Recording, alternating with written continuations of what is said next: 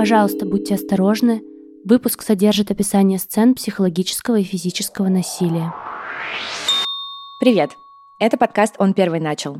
Здесь мы говорим об отношениях братьев и сестер, разбираемся, как они на нас влияют и как мы можем на них повлиять. Меня зовут Варвара Грушко, я мама этого проекта и старшая сестра. Меня зовут Катя Белая, я психолог и старшая сестра. Меня зовут Юля Бровкина, я психолог и старшая сестра. И с нами еще продюсер проекта Матвей Докунов, который сейчас записывает звук к этому выпуску. В ближайшее воскресенье, 10 апреля, состоится Международный день сиблингов, и мы собирались придумать какой-нибудь интересный выпуск к этому дню, но поскольку в наши все жизни вмешалась нынешняя повестка, мы стараемся подбирать такие темы, которые актуальны не только в плане взаимоотношений сиблингов, но и которые могут быть актуальны в связи с происходящими событиями. В принципе, если протянуть за уши, то сегодняшняя тема является и для сиблинговых отношений такой красной ниточкой, веточкой, как это правильно говорится. Потому что если вы вспомните, как в вашем детстве складывались ваши отношения с сестрами и братьями, то вы наверняка вспомните хотя бы одну драку. Итак, сегодняшний наш выпуск про насилие во взаимоотношениях сиблингов. Он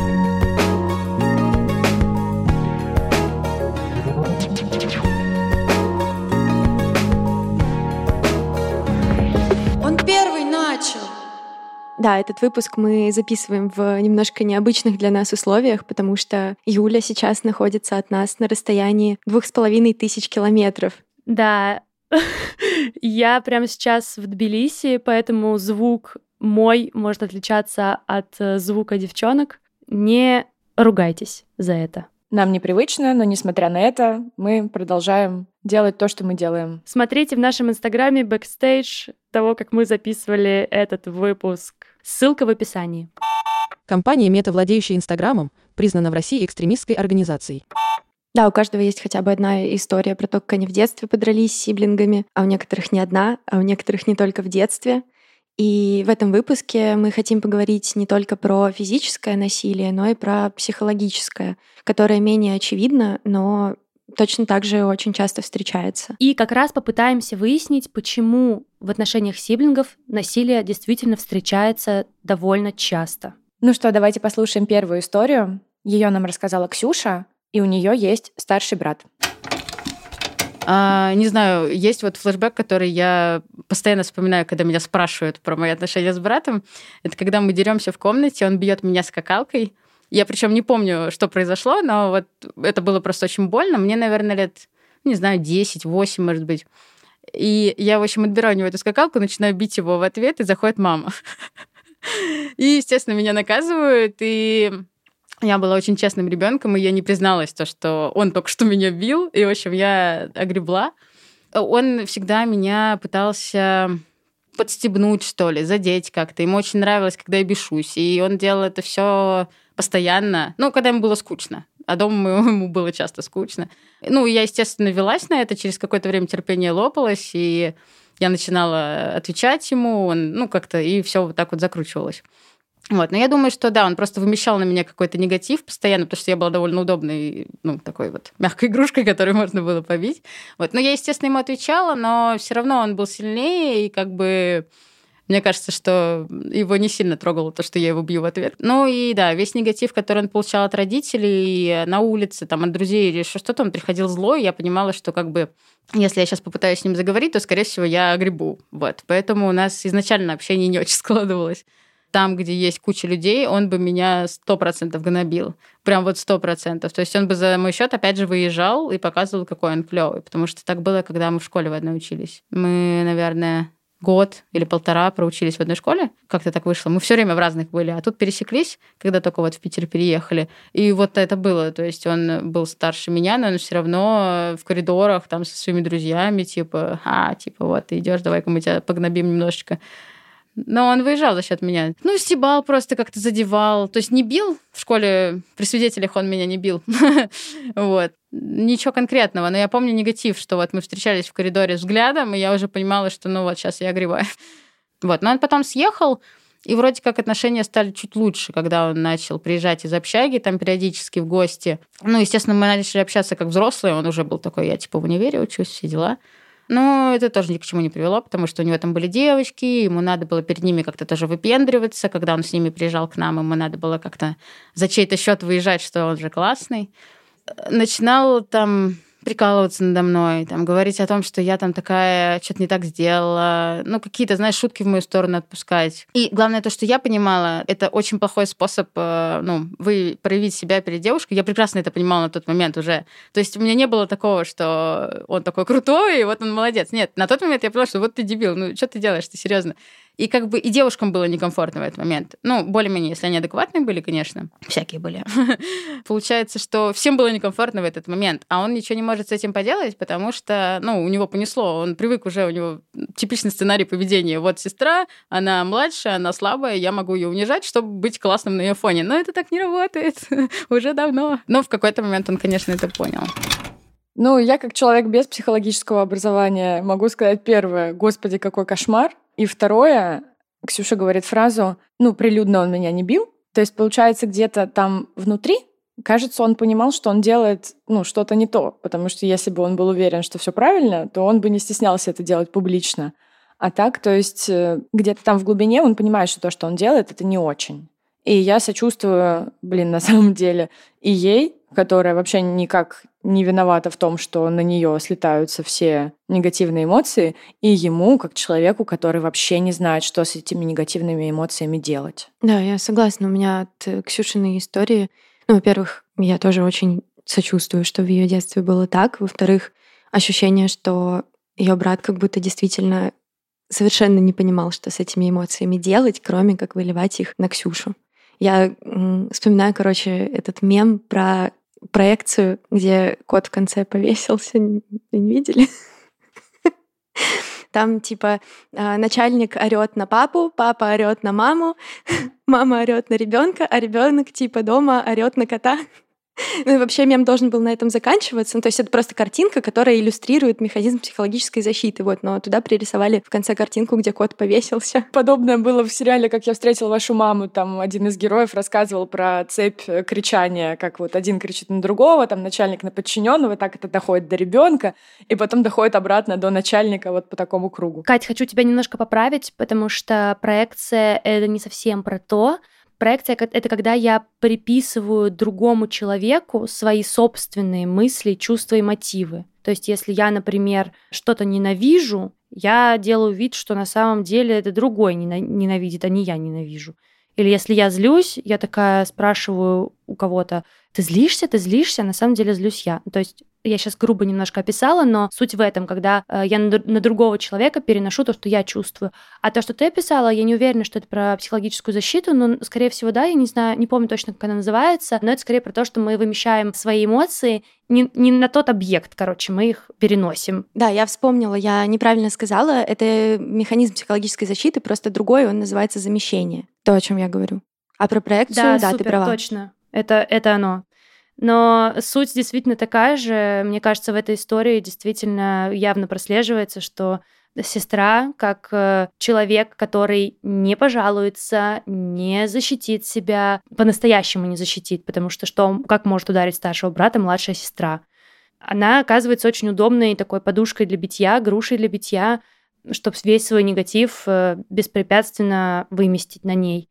И это звучит очень, очень очень неприятно для меня. Мне кажется, что это какая-то ситуация, в которой очень часто оказываются младшие дети в семье, младшие сиблинги. Что получается и не отстоять себя особо, потому что старший он заведомо сильнее, авторитетнее, и еще и у меня вызывает вопрос Ксюшина формулировка про то, что я была очень честным ребенком, поэтому я не призналась, что он меня бил. Это же наоборот получается, если бы она была очень честным ребенком, она бы, ну, пошла ябедничать, но она же этого не сделала, она не сказала, это он меня бил. Наверное, я сейчас так это интерпретирую, догадываюсь, уже додумываю за нее то, чего она не сказала, но может быть, она боялась, что ей еще сильнее прилетит, когда она пойдет пожалуется. И это вообще со всех сторон ужасная ситуация для младшего ребенка. Здесь, на этом месте, хочется вспомнить наш второй выпуск, где мы рассказывали о том, почему вообще старшие такую злость могут испытывать к младшим, что могут их лупасить и все что угодно с ними делать, могут себе это позволять. Вот, если не слушали, послушайте наш второй выпуск, мы там плачем. Тогда, когда мы еще могли позволить себе плакать, когда у нас еще остались слезы. Да, в целом у меня ощущение от этой истории, что здесь задействован не только механизм того, что э, старший брат Ксюши, да, вымещает злость, которую он испытал где-то на стороне на нее, и не только история про то, что он, он испытывает к ней как младший злость, потому что она вдруг появилась нежданно-негаданно, а он не очень-то хотел не очень-то ждал ее. Но еще есть мысль, что как будто бы для ее старшего брата язык насилия, взаимодействие через насильственные способы и провокации — это в целом язык общения с младшей сестрой. Как будто бы, когда Ксюша описывает, что когда ему дом было скучно, он ко мне приставал э, и как-то меня бил и так далее, это ощущается как он хотел со мной взаимодействовать, он хотел как-то себя развлечь, он хотел с кем-то пообщаться, но как будто бы не было другого способа, только насильственный способ, только через э, какие-то унижения, манипуляции, драки и так далее. Вот, я думаю, что в целом бывают люди, не, не знаю, это про Ксюшного брата или не про Ксюшного, но в целом я знаю, что бывают люди, которые просто не умеют общаться по-другому, не научились, их не научили. Они в основном общаются, используя разное насилие, психологическое и физическое. Мы решили в каждой истории задавать вопрос о том, что могло бы быть вместо насилия, как это могло бы выглядеть здоровым путем, чтобы разобраться, как вообще можно по-другому. И давайте сейчас попробуем это сделать. Да, потому что иногда есть ощущение, что кроме насилия как будто бы и нечего, то есть как будто с людьми можно в целом только так, или с конкретным человеком как будто по-другому поговорить нельзя. Но мы точно знаем, что можно, и как раз вот на примерах хотим вам рассказать, показать, поразмышлять вместе с вами. И вот в этой ситуации я бы, наверное, сразу прямо сказала, что вместо насилия можно было бы любым способом пообщаться. Очень тупой, может быть, и прямой какой-то совет, если это так можно назвать. Но по факту так и есть, ведь если ты злишься на свою сестру, ты можешь сказать ей об этом, что ты, ну, сейчас я на тебя очень сильно злюсь, и вообще мне не нравится находиться рядом с тобой, не нравится все, все, что с тобой связано, поэтому просто давай разойдемся. Если там брату старшему, например, скучно, и он не знает, как себя занять, то же самое можно подойти и спросить, давай чем-нибудь позанимаемся вместе. Мне там хочется побегать или что-нибудь такое. Понятно, что это сейчас э, что-то про идеальный мир, но я, я считаю правильным это сказать, все-таки проговорить, потому что все дальнейшее, что мы будем обсуждать, будет основываться на этой понятной, простой идее. Вместо того, чтобы бить, скажи словами через рот. Мне почему-то еще кажется, что, возможно, Ксюшиному брату было бы сильно легче, если бы он мог сказать просто о своих чувствах. Не по отношению к Ксюше, а просто сказать, даже не обязательно Ксюше, а кому-то о том, что у него плохое настроение, о том, что, может быть, у него что-то произошло неприятное, что он вообще устал, плохо себя чувствует. И если бы, возможно, у него был навык говорить о своих чувствах словами в целом делиться, у него бы не было такой потребности вымещать вот эти накопившиеся эмоции на ком-то. Поэтому, может быть, здесь будет уместен совет учиться делиться своими чувствами. Например, для начала с психотерапевтом. А второй вопрос, который мы хотим задавать каждой следующей истории, и к этой тоже зададим, это вопрос, что может делать жертва.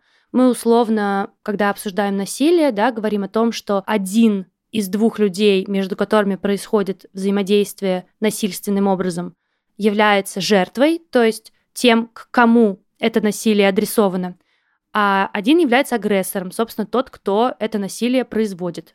Хочу отметить, что вообще-то в таком типе взаимодействий эти роли могут меняться. То есть жертва может становиться агрессором, а агрессор может превращаться в жертву. Но про это мы, наверное, еще поговорим. А сейчас, если относительно ситуации Ксюши, да, раскрывать вопрос, что может делать жертва, то есть что можно делать, если по отношению к вам применяют такого рода насилие, то э, здесь довольно похожая мысль говорить, но только немножко по-другому. Говорить о том, что происходит насилие с кем угодно. Говорить, пока вас не услышат. Говорить э, разным людям, которые могут выдать разную реакцию, но в итоге вы сможете найти того, кто встанет на вашу сторону. И для того, чтобы начать говорить о том, что происходит насилие, важно очень помнить, что такое взаимодействие — это не норма. То есть если вас обижают, если вас унижают, если вас бьют, это ненормально, это не окей, это та ситуация, в которой вам нужна помощь, и очень важно об этой ситуации говорить, рассказывать и найти человека, найти сообщество, которое готово будет вам помочь поддержать вас в этой ситуации. Давайте перейдем к следующей истории. Ее нам рассказала Полина. У нее есть старший брат и младший брат. Ну, драка была ради драки. Обычно они начинались с того, что мы не могли договориться из каких-то мелких принципиальных вещей. Там, например, я могла начать, мол, ты мелкий, там, ты имбецил, ты учишься в обычной школе, из тебя ничего не получится. Вот я могла что-то такое сказать.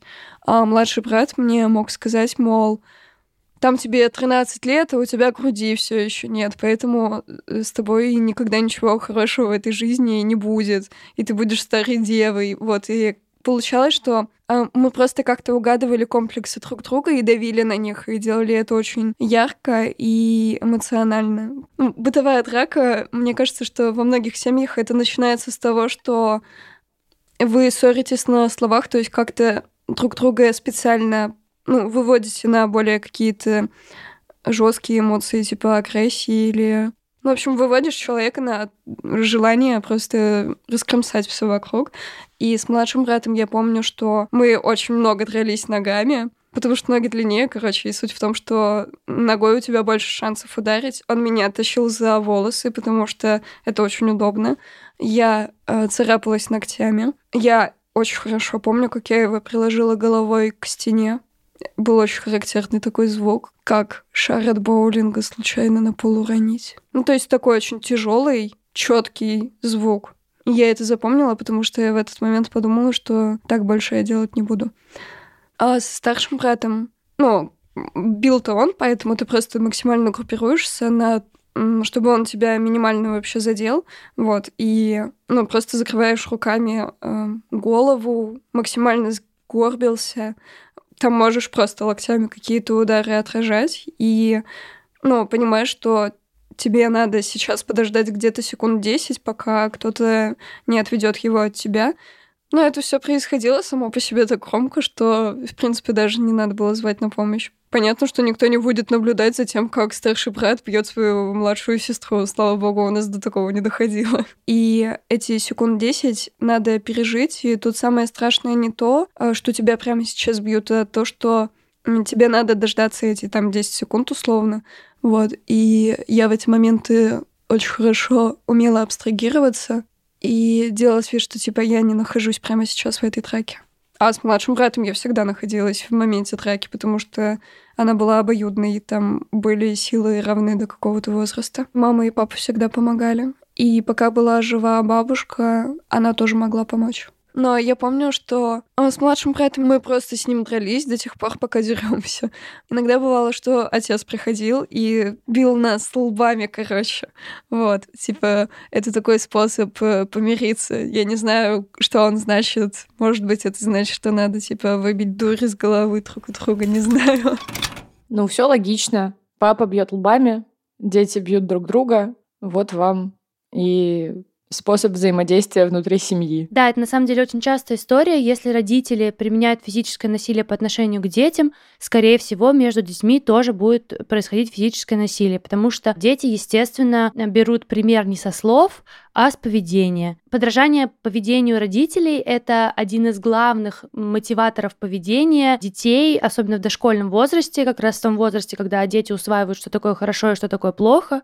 И если ребенок видит, что родитель может применять физическое насилие, то значит э, такую модель поведения он будет применять э, в своей жизни, в социальной своей группе, там в школе, например, или по отношению к своим сверстникам, или по отношению к своим братьям и сестрам. Я в истории Полины зацепилась за фразу, которую она сказала, когда описывала, как начинались их э, драки с братом, что они угадывали комплексы друг друга. Мне кажется, что это очень характерно для ссор именно между сиблингами, потому что вы друг друга очень хорошо знаете, и как будто действительно очень просто надавить на какие-то болевые точки. Я зацепилась за ту часть, э, где Полина говорит про вот это состояние, когда вы друг друга доводите, и у вас уже, я не помню точно, как она сама это сформулировала, но мне очень хорошо знакомо вот это состояние, когда ты уже настолько взвинчен, что, ну, у тебя не остается как-то внутри сил на то, чтобы это сдержать, и ты просто совершаешь какое-то физическое действие. Там, я не знаю, это может быть не только удар, это может быть кинуть каким-нибудь предметом. Э, ну, в общем, оно физическое, невербальное, ну вот какое-то такое резкое. И я так хорошо знаю это состояние иступления, когда вот ты просто делаешь, ты не успеваешь даже подумать, насколько это хорошее действие, дать ему какую-то оценку.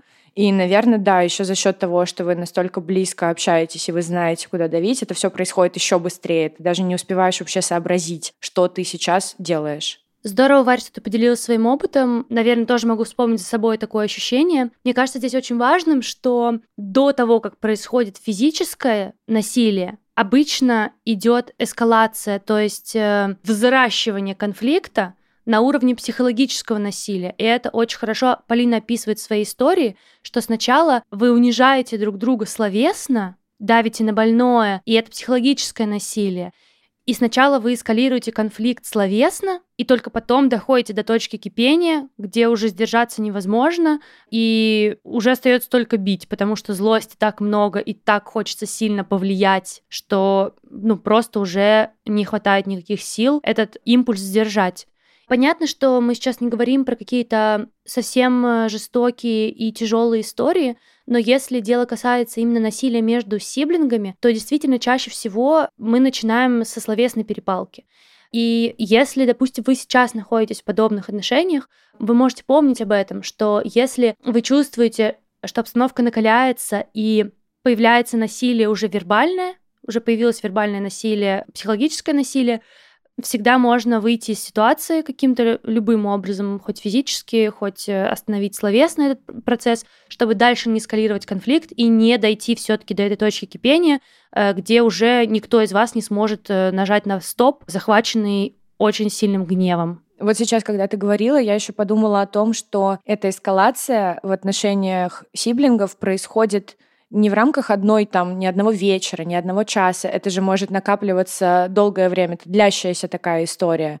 У меня внутри в голове сейчас разделились очень сильно эти истории. Я представляла как бы такую одну сцену, когда вы вот сходитесь, и все накаляется, и в итоге все доходит до драки. А ведь это может длиться там долгое время, если, опять же, не находить какого-то более приемлемого выхода этим эмоциям и давать им скопиться. Да, тем более, если речь идет о там старшем-младшем, а всегда речь идет о старшем-младшем, если сиблинги есть, неважно. В общем, э, если старший с самого начала недоволен тем, что появился младший и копит свой гнев, начиная с младенчества, то понятно, что в младенчестве ребенка оберегают родители, и вообще нет особого сильного доступа к младенцу.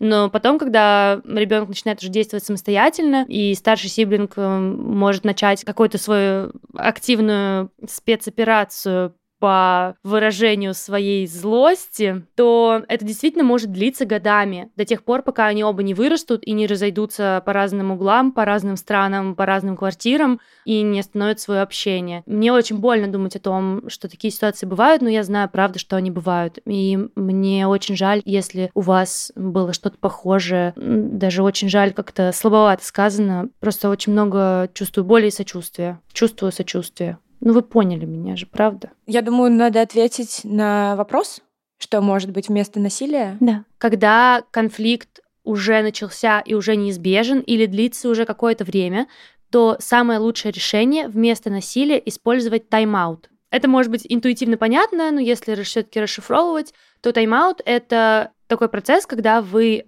говорите стоп тому, что происходит сейчас между вами, и э, разделяетесь по разным комнатам, в общем, физически отделяетесь друг от друга, даете себе время на то, чтобы прожить ту злость, которая в вас поднялась. Продышать, бить подушки, позвонить другу, поорать в трубку о том, как, как бесит вас тот человек, на которого вы злитесь сейчас.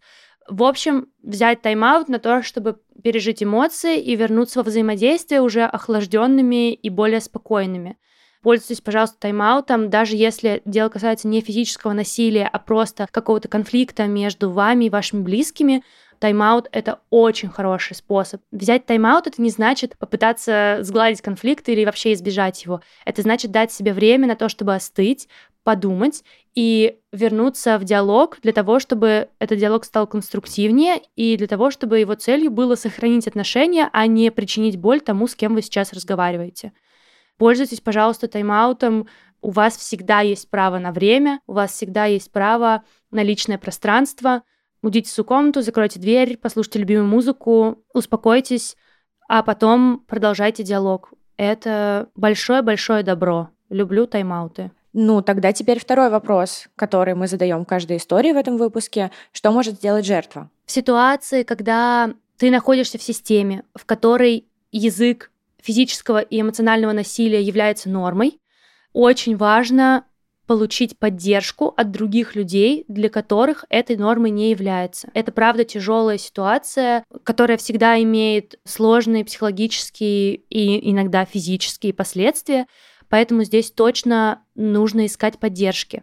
Идти в группу поддержки для людей, столкнувшихся с насилием. Звонить на телефоны доверия. Когда это возможно, уезжать вообще из этой системы. Уезжать, э, в смысле, может быть, да, если это ваша родительская семья, э, там вам исполняется 18 лет, вы, вы имеете возможность переехать. Э, в общем, э, максимально искать другую среду, в которой вас поддержат, и по возможности выйти из той среды, где это насилие является единственным возможным языком, и другого языка в ближайшее время не предвидится. Если вам нужны какие-то контакты центров, которые помогают жертвам насилия, неважно психологического, физического, сексуального, если вам нужны телефоны поддержки, телефон доверия, на который можно обратиться круглосуточно для того, чтобы вас поддержали и с вами пообщались, поговорили, помогли вам, вы можете писать нам в Телеграме, в Инстаграме, где угодно, в комментариях, попросить, и я вам лично пришлю те контакты, которым я доверяю, и те места, в которые можно обращаться. Компания Мета, владеющая Инстаграмом, признана в России экстремистской организацией. Давайте тогда перейдем к следующей истории. Ее нам рассказала Вита, и у нее есть старший брат мой старший брат, когда, не знаю, был такой мой возраст, где-то уже лет 10, может, 9, такой уже предподростковый, уже предвонючка такая, непонятная. Он иногда замечал какие-то мои слабые стороны и давил на них. Я такая, ах ты говно. Но вот он говорил, например, э, что обычно девочкам говорят, что ты жирная, да, вот, что ты там некрасивая. Или мне еще было важно, чтобы про, типа, тема ума, что-то в этом роде, потому что на меня все время вбухивали деньги на всякие кружки и говорили все время, что вот Виточка там умница. Поэтому он еще любил говорить, что я там тупая. Вот. Но один момент, он просто уже так много это говорил, и я понимала, что мне больше этого никто не говорит. И как бы все, наоборот, говорят, что со мной все хорошо, да я в целом на себя в зеркало смотрю, со мной все хорошо, я просто в один момент, как бы это вообще перестало меня травмировать. Под травмировать, наверное, я подразумеваю, что было обидно, ну и в целом неприятно такое слышать, и плюс у тебя только формируются какие-то представления о себе и о обществе, и ты видишь, что тебе там пацан, вообще твой брат, э, говорит, что ты там не такая, не такая и, и даже не такая. Возможно, с тобой что-то не так, что ты там чему-то не соответствуешь. Но да, у меня было в целом очень хорошее окружение, которое меня поддерживало, и я понимала, что ну, он один такой, наверное, дурачок. Такая, мне прям э, злоба начинала, что он такой, господи, почему ты такой? почему ты говоришь? В общем, да, я перестала это серьезно воспринимать, как-то воспринимала это как какие-то дурацкие загоны. Ну, наверное, ну это я уже так прям хорошо не помню. Ну, мне кажется, моя психика э, вытеснила как-то эти начальные воспоминания все-таки. Но, скорее всего, я предполагаю, что мне, конечно, было обидно. И я, конечно же, как э, ну, ребенок ходила там к бабушке или к какому-нибудь взрослому, который был в этот момент дома, и говорила, что там меня вот старший брат обижает.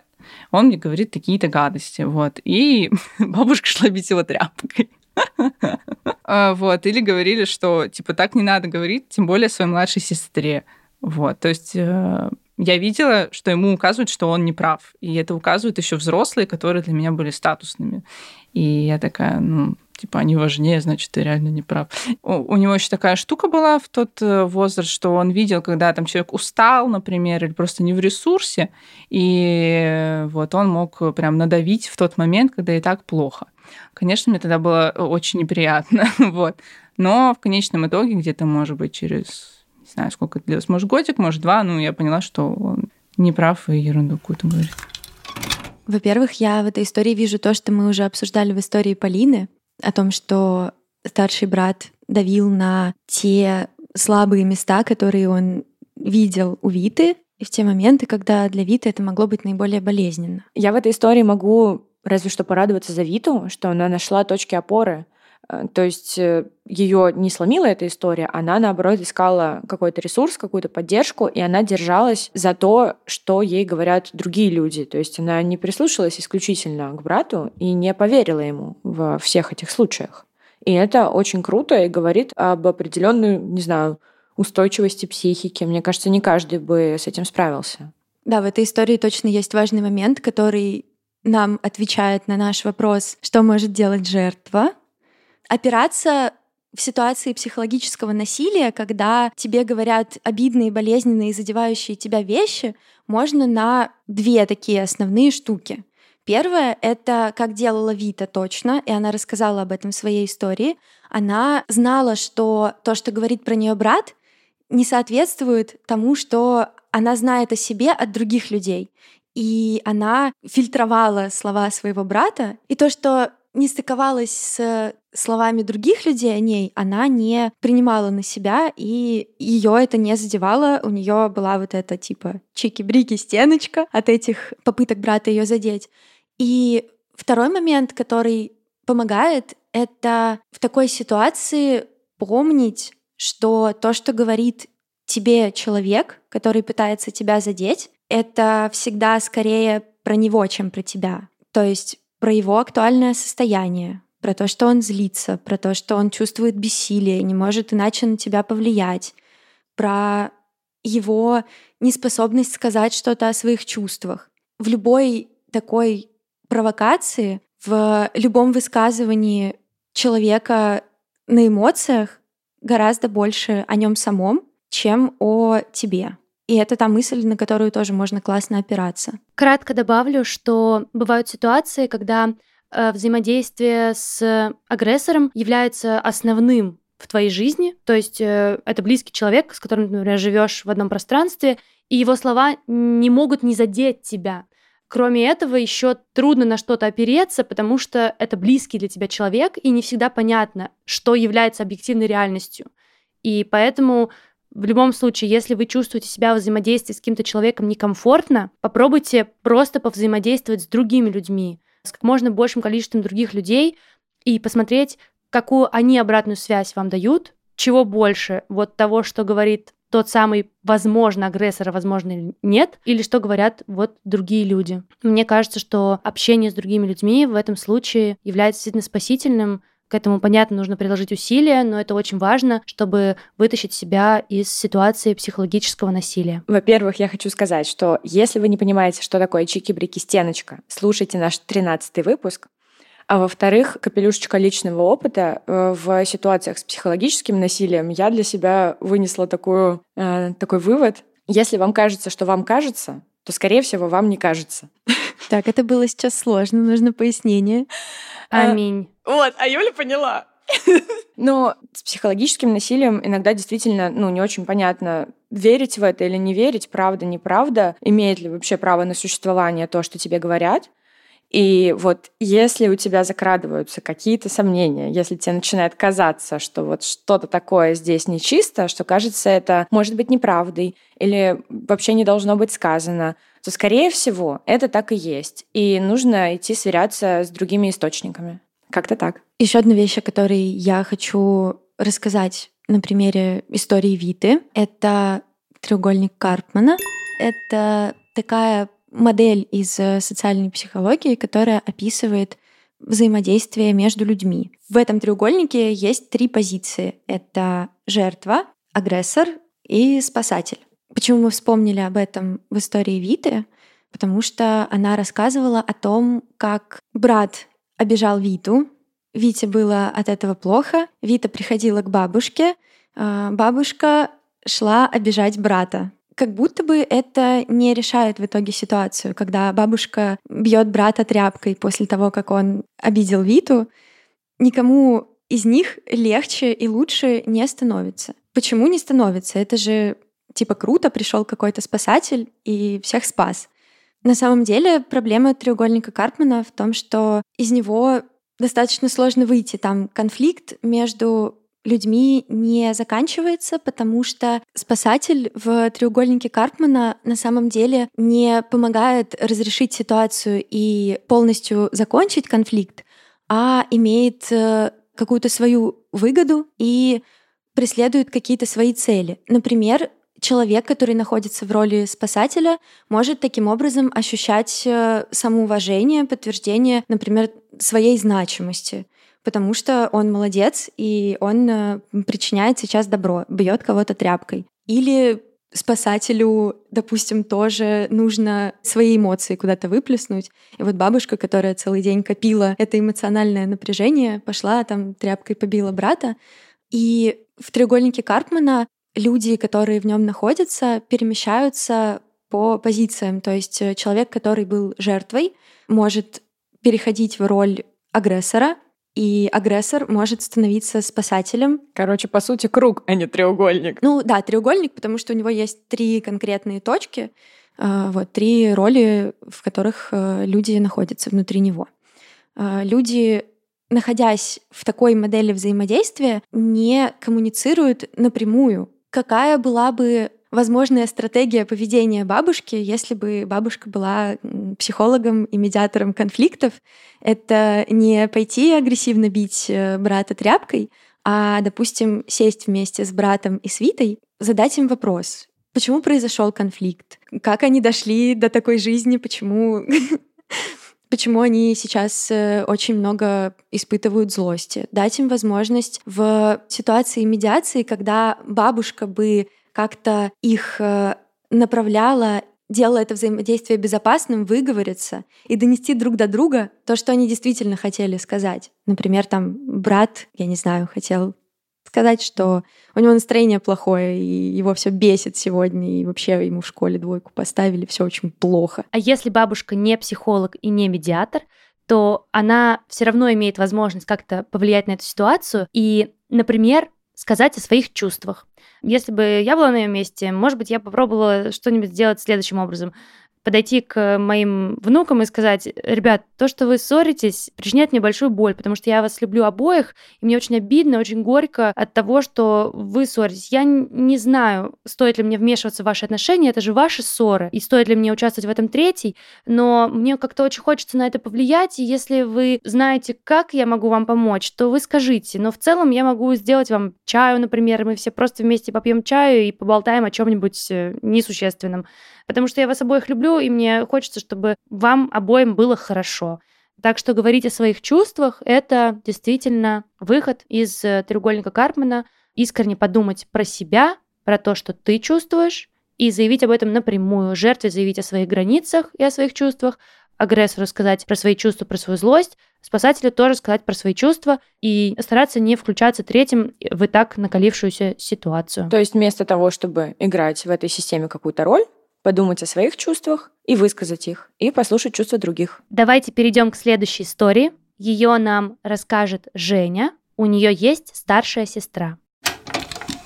Когда я была маленькой, моя сестра очень часто меня щекотала и знала, что это такой инструмент подчинения меня. Потому что я безумно боялась щекотки до определенного возраста. И ей было по приколу меня как-нибудь там пощекотать в местах, которые для меня особо там уязвимы. Вот. Я помню, был момент, когда она там со своей подружкой э, на даче э, начинала меня щекотать, я уже в какой-то защитной позе, значит, ложусь куда-то в уголок, просто на кровать, что говорю, пожалуйста, вот сейчас прекратите, меня не трогайте, мне уже не прикольно. Они продолжали все равно. Ну, то есть понятно, что это все выглядит как какая-то подростковая или детская забава. Ну, так, кого-то защекотать по приколу но меня не было стоп-слова.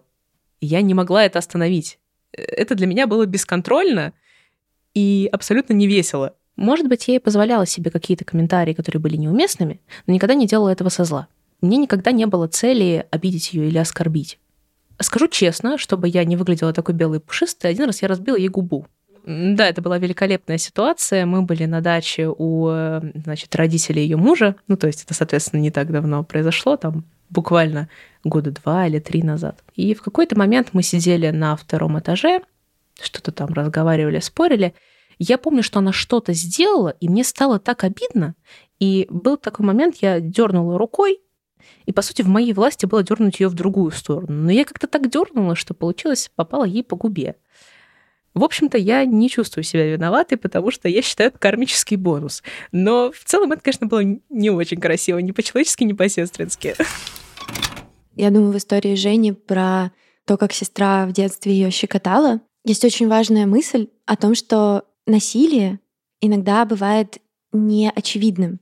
Неочевидным для агрессора и неочевидным для окружающих людей. Вот как э, описала Женя, для нее щекотка была чем-то очень неприятным, и вообще-то это вмешательство в ее личное пространство, в ее границы.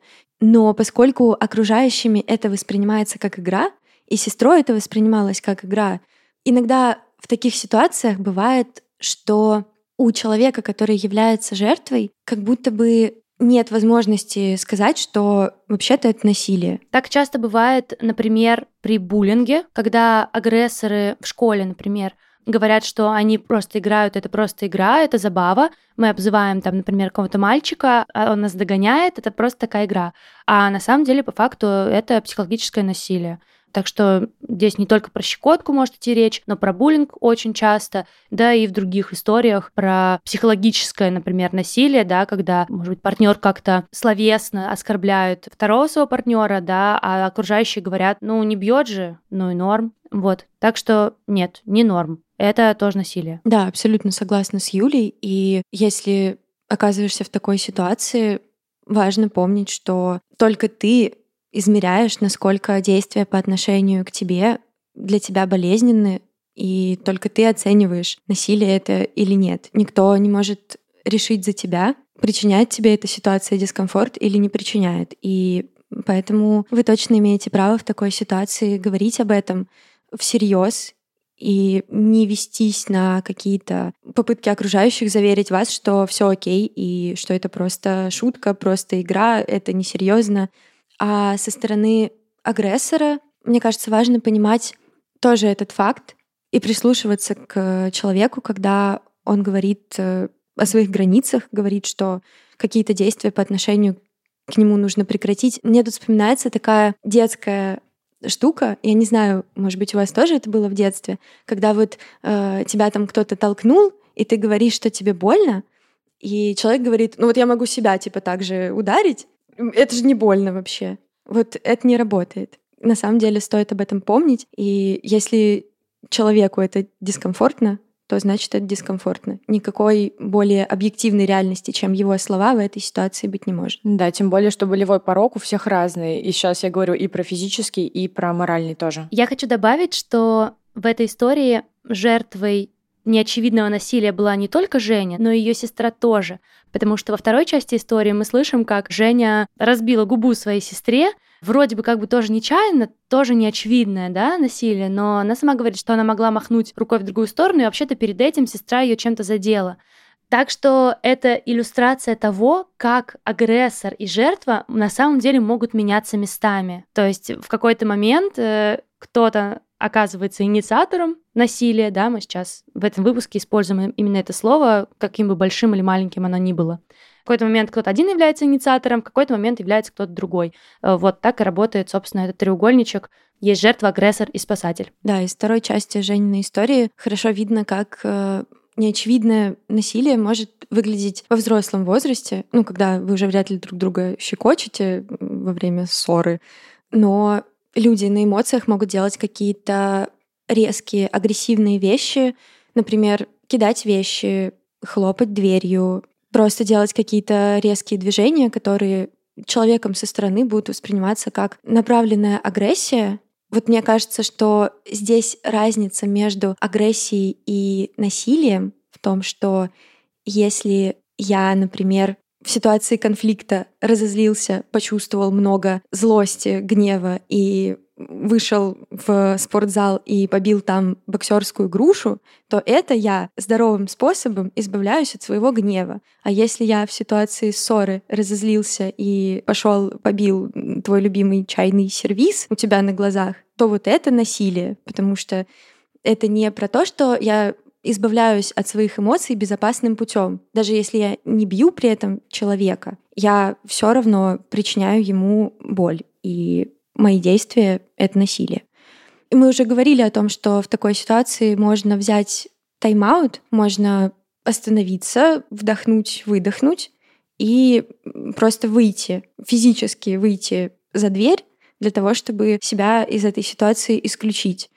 И можно использовать какие-то способы, которые лично вам помогают избавиться от э, эмоций, которые есть в моменте. Я могу поделиться, как, например, я это делаю. Давай. В общем, у меня есть такая, например, фишка. Может быть, кому-то сработает, кому-то зайдет.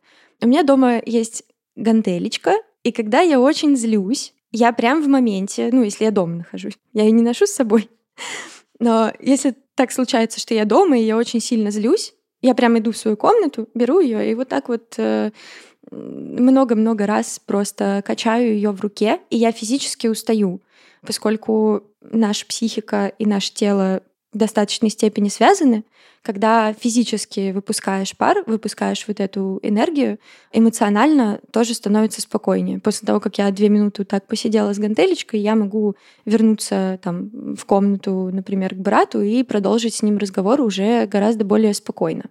Вторая фишка, которую я знаю и которая тоже может помогать, это проговаривать себе то, что ты хотел бы, например, наорать на человека в голосовое сообщение, да, я так тоже делаю. Блин, это гениально. Я не знаю, возможно, в некоторых случаях это может, э, наоборот, накручивать и запускать э, еще больше эмоций. Но это все субъективно. Для кого-то работает способ, для кого-то нет. Когда проговариваешь себе самому в голосовое сообщение все то, что ты мог наорать на человека, ты, во-первых, можешь заметить, что из этого действительно факты, которые тебе захочется повторить, а что из этого твои эмоции и твой гнев, который тебе уже второй раз повторить не захочется, и о котором ты пожалеешь. Только когда ты говоришь это себе в голосовое сообщение, у тебя действительно есть возможность второй попытки, в которую ты не сделаешь ничего, о чем мог бы пожалеть. Вот. Это такие небольшие лайфхаки. Очень круто. С голосовым сообщением гениальная штука. Мне очень часто не хватает возможности вербализировать, но как это говорить, просто, не знаю, самой себе в зеркало или там в комнате в одиночестве, ну, мозг такой, типа, нет, я не буду так делать, это дичь какая-то. А вот в голосовое, просто самому себе, это очень крутая идея. Типа, это не странно, это абсолютно нормально, и мозг такой, да, ок, класс. И еще я хочу добавить, что когда вы выбираете для себя какой-то способ, как э, вам удобно избавляться от гнева, важно проверить этот способ на то, не причиняет ли он вред вам. Иногда так бывает, что мы, допустим, поругались с кем-то, вышли из комнаты и бьем кулаком в стену, разбиваем себе кулак, и тогда вообще-то эта ситуация не про здоровое избавление от гнева, а про самоповреждение и про агрессию, которая с другого человека направляется теперь на меня самого. Поэтому, да, этот момент тоже важно отследить и быть уверенным, что, избавляясь от своего гнева, вы не направляете его на себя и не причиняете вред себе. А не обязательно при этом бить кулаком стену, например, пойти и выпить больше алкоголя, чем ты планировал сегодня выпить вечером. Это тоже самоповреждающее поведение. В общем, правда, Катя, очень здорово, что ты это упомянула. Мне кажется, эта мысль очень важной. Спасибо тебе за это. Давайте перейдем к следующей истории. Ее нам рассказала Настя, она старшая сестра. Мне было там 14-15, и у меня не было вообще никаких знаний о детской психологии, вообще, ну, как бы, что может ребенок, что он не может. И я в тот момент относилась к нему как к маленькому взрослому, наверное, и требовала, ну, ожидала, что он будет э, послушно исполнять все, что я говорю я же старше, я же, ну, как бы имею какой-то авторитет, и я, значит, могу сказать, Максим, так делать нельзя, и Максим должен э, послушаться. Вот, у меня были такие ожидания, и когда он не оправдывал этих ожиданий, это было очень часто, конечно, я, ну, раздражалась. То есть я, ну, мне хотелось начать кричать, и даже я периодически кричала на него, говоря, что «Выйди из моей комнаты!» я делаю уроки, ты мне мешаешь, там, не знаю, брала его, относила в другую комнату, закрывала дверь, на, ну, там, закрывала дверь на замок, и он стоял, колотил руками, ну, как бы кричал, чтобы я открыла. А я кричала в ответ, что нет, не заходи в мою комнату. Ну, хотя, блин, ему было там сколько? Три года. А мне было 16. И все равно, ну, как бы, такое было. Мне эта история кажется очень важной, потому что это история про насилие от бессилия. Что я под этим подразумеваю? Когда взрослый человек сталкивается с тем, даже не обязательно взрослый, когда любой человек сталкивается с тем, что его границы нарушаются, что нарушаются какие-то правила, по которым он считает нужно жить, он, естественно, свои границы хочет защитить. И если при этом не помогают ненасильственные способы, или если при этом в целом состояние какое-то раскачанное и так на стрессе, как, например, у Насти, да, пришла после школы, делаю уроки, надо что-то успеть, то включается последний способ, последний понятный способ применить насилие, взять за руку, вытащить, шлепнуть, накричать, потому что нет уже сил договариваться и нет э, как будто бы способов, доступных прямо сейчас, чтобы договориться спокойными словами. И это насилие от бессилия — это то, с чем я сталкиваюсь очень часто, когда консультирую родителей детей, когда родитель не знает или не имеет ресурсов повлиять на ребенка другим способом, то оказывается проще в моменте выразить яркую агрессию, схватить за руку, куда-то отвести ребенка, э, забрать его в охапку и просто уже куда-то отправить подальше от себя. И эта ситуация по факту нормальная реакция на ненормальную ситуацию. Что в этой ситуации ненормального? Во-первых, то, что границы человека нарушены, а во-вторых, чаще всего насилие от бессилия появляется не только от недостатка, вот как говорит Настя в своей истории, там, у меня не было психологического образования, я еще ничего не знала про детскую психологию, не только от того, что ты не знаешь, как можно по-другому, но еще и от того, что, как я уже сказала, у тебя не хватает своих собственных ресурсов. И часто мамы в сторону детей применяют насилие тогда, когда они сами истощены, когда они раздражены, когда у них нет поддержки и помощи в моменте, когда им нужно сделать что-то очень быстро, они куда-то опаздывают. Это правда очень частая ситуация. Я не хочу здесь оправдывать насилие, но мне кажется очень важным здесь высказать свое сочувствие и призвать всех людей к тому, чтобы прежде всего надевать кислородную маску на себя, а потом на другого. То есть прежде всего заботиться о самом себе, потому что когда у тебя больше ресурсов, когда у тебя больше сил, когда ты выспался, когда ты не раздражен, когда ты спокоен, сделал только что медитацию, послушал любимую музыку, сходил на прогулку, тебе гораздо легче говорить словами через рот. А как мы уже знаем из этого выпуска, замена насилию — это разговоры словами через рот. Поэтому, если вдруг вы являетесь автором насилия по причине того, что вы чувствуете бессилие и не знаете, как по-другому повлиять на эту ситуацию, пожалуйста, прошу вас, обратите внимание на себя. Позаботьтесь прежде всего о себе, о себе любимом, потому что если вы о себе не позаботитесь, кто тогда уж о вас позаботится? Вы у себя одни, любимые, единственные, прекрасные. Вот. А ошибки допускают все, и я знаю, как это бывает трудно. Я много работала с детьми, и сама знаю, как много злости они порой вызывают. Это правда чистая, потому что давят на самые болезненные точки обычно. Они как сиблинги знают, где твои слабые места. Так что тайм-аут, забота о себе, сделать себе лучше. А если вы находитесь э, в позиции ребенка в семье, где происходит насилие, это сложно, потому что вы находитесь в зависимой позиции. Вы не можете просто так взять и хлопнуть дверью и уйти, если вам пять. Но здесь, опять же, важно то, о чем мы говорили, обращаться за помощью к другим людям, искать поддержки на стороне, э, искать поддержки в той системе, где насилие неприемлемо. Вот, так что всем сторонам заботиться о себе. У нас осталась последняя история. Ее нам рассказала Лера. У нее есть младшая сестра. Я всегда чувствовала, что я люблю свою сестру, потому что вот есть, есть классические вот эти фильмы, когда старшие задирают своих младших, а потом их друг говорит, ха, да, твой, твой типа, младший брат дурак. И он такой, только я могу говорить, что мой младший брат дурак. Это вот та ситуация ровно. Однажды в детстве мы очень сильно подрались. Ну, подрались это неправильно. Грубо говоря, я э, толкнула сестру случайно, а потом э, пнула ее. Я думала, что я просто пну, не знаю, там, по бедру, а в итоге пнула ее в живот так, что ее скрутило, и ей было плохо следующие несколько часов. И я помню это чувство вины, которое на мне висело, и вот это странное чувство, что ну, я же ее люблю, почему, во-первых, я так сделала, почему вообще так случилось, и на тот, ну это я сейчас уже так думаю, что э, чувство, когда я же хотела ей сказать, что я ее люблю, а получилось вот так вот. То есть я хотела уступить. Я не помню, там был какой-то спор, из-за чего уже и не важно.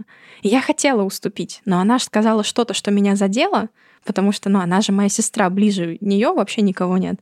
И меня это задело настолько, что вместо того, чтобы какие-то свои эмоции усмирить, ну какое смирение эмоций в 12 лет, я ее оттолкнула на физическом уровне, и мне было очень плохо. Настолько, что я эту ситуацию помню до сих пор. Я даже помню, что после этого я включала себе фильм «Девчата» и слушала его два или три раза подряд и рыдала. И я к ней пришла и попросила у нее прощения, и она меня даже простила. Но я все равно себя винила еще, ну, наверное, пару лет так точно. Интересно, здесь э, Лера говорит о том, что, мне кажется, очень актуальным в контексте именно отношений сиблингов. Это вот эта ситуация, когда я своего сиблинга сам обижаю, но никому другому я его обижать не позволю. И интересно подумать, как так вообще получается. Мне приходит в голову, что здесь играет роль то, что причины своих действий мы всегда очень хорошо понимаем. Мы знаем, что находится у нас в голове, и про каждую ситуацию, где мы там толкнули, пощекотали или еще как-то обидели своего сиблинга, мы точно можем объяснить почему. Потому что мы устали, потому что мы не знали других способов, потому что нам сделали больно. Потому что мы воспитываем. Да. Но заглянуть в голову к другому человеку мы не можем. Поэтому агрессия со стороны другого человека — это всегда плохо и осуждаемо. И вообще я своего сиблинга люблю и никому не позволю к нему так относиться. Потому что я-то это делаю исключительно в благих целях.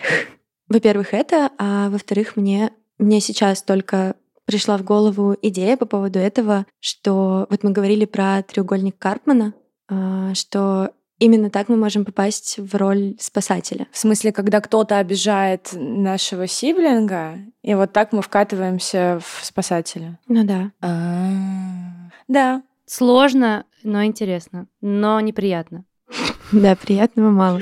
Для меня в этой истории важная мысль о том, что Лера рассказывает про то, как она, будучи в роли агрессора, сама испытывала от этого боль и чувство вины. И это о том, что на самом деле человеку, который причиняет насилие, его насилие также причиняет боль. Да, я думаю, я уверена, что это очень частая история. Люди, которые получают удовольствие от э, того, что причиняют боль другим людям, это люди, у которых не развита эмпатия вообще. И это уже не норма. Все-таки большинство людей имеют эмпатию и могут сочувствовать другим людям, и чаще всего, в большинстве, подавляющем большинстве случаев, люди, которые столкнулись с тем, что они причинили боль другому человеку, испытывают чувство вины. Они могут этого не показывать, они могут это показывать, но чаще всего это есть. И действительно, Кать, ты очень верно сказала, что насилие причиняет боль не только жертве, но и агрессору. Мне кажется, это очень важным. И я думаю, здесь мы можем поговорить не о том, что может быть вместо насилия, а что может быть после насилия в ситуации, когда это случилось, и вы являетесь автором этого насилия и чувствуете вину в такой ситуации вы можете поговорить с человеком, по отношению к которому это произошло, извиниться и сделать какие-то действия, которые могут исправить ситуацию. Не все умеют извиняться, это факт. На самом деле, мне кажется, важно понимать, как извиняться так, чтобы это позволило и разрешить ситуацию с чувством вины, и было достаточно безопасной для себя, потому что, ну, вообще извиняться сложно. Я могу сформулировать несколько правил, как это сделать. Давай, как правильно извиняться? Во-первых, извиняться нужно за факты, потому что иногда нам свойственно, извиняясь, закапываться в своем чувстве вины и бесконечно сыпать вот этими словами о том, что мы очень виноваты, очень плохо себя чувствуем, нам очень тяжело с этим, нам очень жаль. Можно просто один раз сказать «мне жаль, прости, я понимаю, что я поступил неправильно, вот конкретно в чем. Не извиняться за то, что я такой человек, э, извиняться за конкретное действие, которое я делаю сейчас и по поводу которого я испытываю вину. И еще можно спросить у человека, что я могу сделать для того, чтобы эту ситуацию исправить. Может быть, есть какие-то конкретные действия, которые могут полностью отменить то, что я сделал. Может быть, есть что-то, чем я могу помочь. Может быть, нам нужно просто поговорить. И этот диалог поможет нам восстановить э, то комфортное и приятное, теплое взаимодействие, которое между нами было до этой ситуации. Если говорить о том, что в этой ситуации может делать жертва, важно тоже проговорить, что произошло, и обозначить свои границы, обозначить, что действие со стороны другого человека было неприятно. И если вы готовы, то пойти навстречу, принять от человека извинения, подумать, как он может что-то исправить, как вы вместе можете что-то исправить. Если вы не готовы к этому еще, совершенно нормально взять тайм-аут, опять же, взять паузу и сказать, что мне сейчас нужно время, мне нужно эту ситуацию переварить. После этого я готов вернуться и обсудить с тобой то, что произошло. Класс. Мы постарались подобрать истории про насилие так, чтобы посмотреть на эту тему со всех сторон. Я надеюсь, что у нас получилось. И получилось, надеюсь, сделать бережно. Я напоминаю вам, чтобы вы берегли себя, потому что вы хорошие. И мы тоже все хорошие. Просто берегите себя. Подписывайтесь на нас на любой платформе, на которой это возможно. Это точно Яндекс Музыка, Castbox, Apple Podcasts и ВКонтакте. Подписывайтесь на наш Инстаграм. Он первый начал. Вроде еще пока Ссылка можно. в описании выпуска. Компания, мета владеющая Инстаграмом, признана в России экстремистской организацией. Подписывайтесь на нас в Телеграме, чтобы нас не потерять. Вступайте в наш чат, в котором можно обсуждать свои отношения с сиблингами и делиться мемами. И вообще не забывайте про нас. С вами были Юля, Катя, Варя и Матвей. Спасибо большое, что слушали нас, и спасибо нашим гостям за истории. Пока. пока. пока.